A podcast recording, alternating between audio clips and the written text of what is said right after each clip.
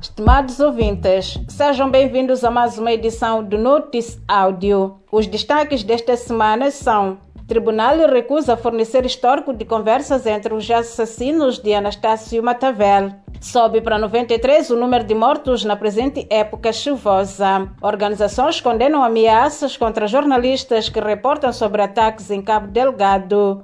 Homens armados matam três pessoas em Cabo Delgado.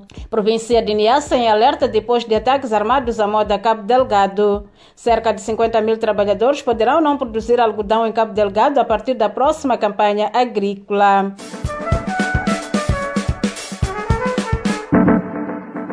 O Tribunal Judicial da província de Gaza encerrou a investigação sobre o assassinato do ativista social Anastácio Matavel sem ter ouvido as conversas dos assassinos dias antes do crime, apesar do pedido feito por um dos familiares. Era do interesse do familiar em causa ter mais detalhes que pudessem esclarecer o ato criminoso. Matavel foi assassinado no dia 7 de outubro, tendo sido solicitado as conversas entre os assassinos referentes aos dias 5, 6 e 7 de outubro, mas o tribunal preferiu manter-se em silêncio. O CDD sempre defendeu que o assassinato de Anastácio Matavel é um crime do Estado, visto que os envolvidos são agentes da polícia, alguns com cargos de responsabilidade. As armas usadas foram requisitadas e devolvidas aos quartéis do Estado e os agentes atuaram nas horas normais do expediente. Por isso, segundo o CDD, existe o receio de que o silêncio do tribunal perante o pedido do assistente da família da vítima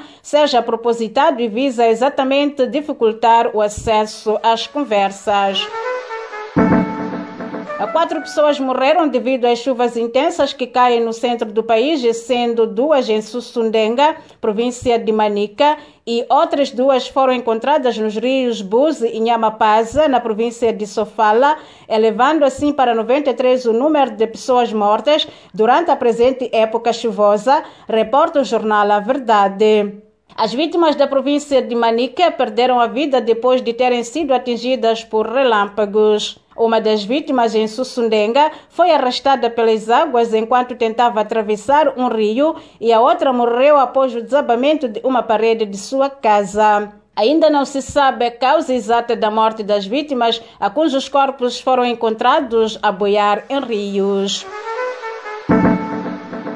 Organizações da sociedade civil condenam os comentários do professor Julião Cumbane, que sugeriu na sua conta do Facebook que fossem castigados todos os jornalistas que escrevem sobre os ataques armados na província de Cabo Delgado. Para o MISA, as declarações de Cumbane não são aceitáveis e as autoridades moçambicanas devem agir energicamente contra ele face às suas ameaças à liberdade de imprensa e de expressão. Por sua vez, o CDD, segundo a agência Lusa, considerou que o mais grave é o apelo para silenciar jornalistas que reportam o terror vivido em Cabo Delgado é feito publicamente por um servidor público nomeado pelo presidente da República, Felipe Nussi. O CDD lembra que isso acontece quatro meses depois do assassinato de Anastácio Matavel, um crime organizado por entidades estatais e executado por membros da polícia.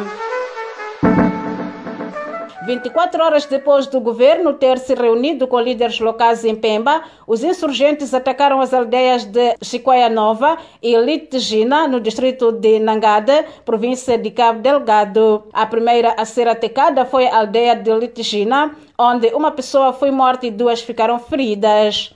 As forças de defesa responderam prontamente ao ataque, fazendo com que este durasse pouco tempo.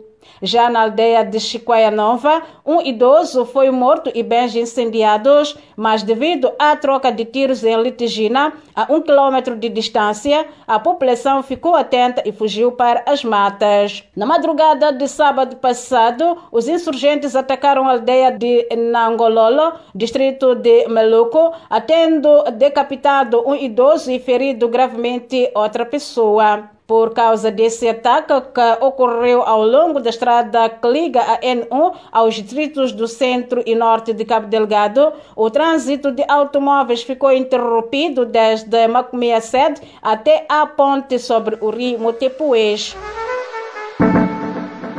Enquanto a violência continua em Cabo Delgado, um grupo de homens armados desconhecidos atacou a província de Niassa, no distrito de Mecula, que faz fronteira com o distrito de Moeda, na província de Cabo Delgado. A fontes disseram à Carta de Moçambique que o grupo tinha a mesma forma de atuação que os ataques de Cabo Delgado, disparar para o ar e depois queimar casas. As forças de defesa intervieram perseguindo os indivíduos, sendo que durante a troca de tiros, oito deles foram mortos e 15 feridos, confirmou Alves Mata, porta-voz da Polícia da República de Moçambique na província, sem revelar a identidade dos criminosos que foram capturados.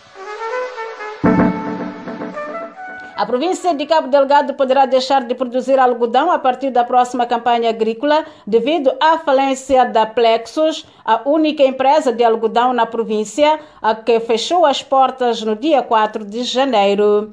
Segundo o jornal O País, a situação é considerada grave, pois além de não ter dinheiro para operar, a empresa não paga salários aos trabalhadores há cerca de quatro meses e tem uma dívida com os produtores de algodão estimada em cerca de um milhão de dólares. Além de cerca de 200 trabalhadores entre efetivos e sanzonais, a crise financeira na Plexus, que opera também em Napula, está a afetar cerca de 50 mil produtores de algodão nas duas províncias. Esta foi mais uma edição do Notice Áudio, produzida pela Plural Media. Fique ligado aos nossos canais no Telegram e WhatsApp e dê um like à página do Notice Áudio no Facebook para receber mais notícias semanalmente. Fique atento à próxima edição.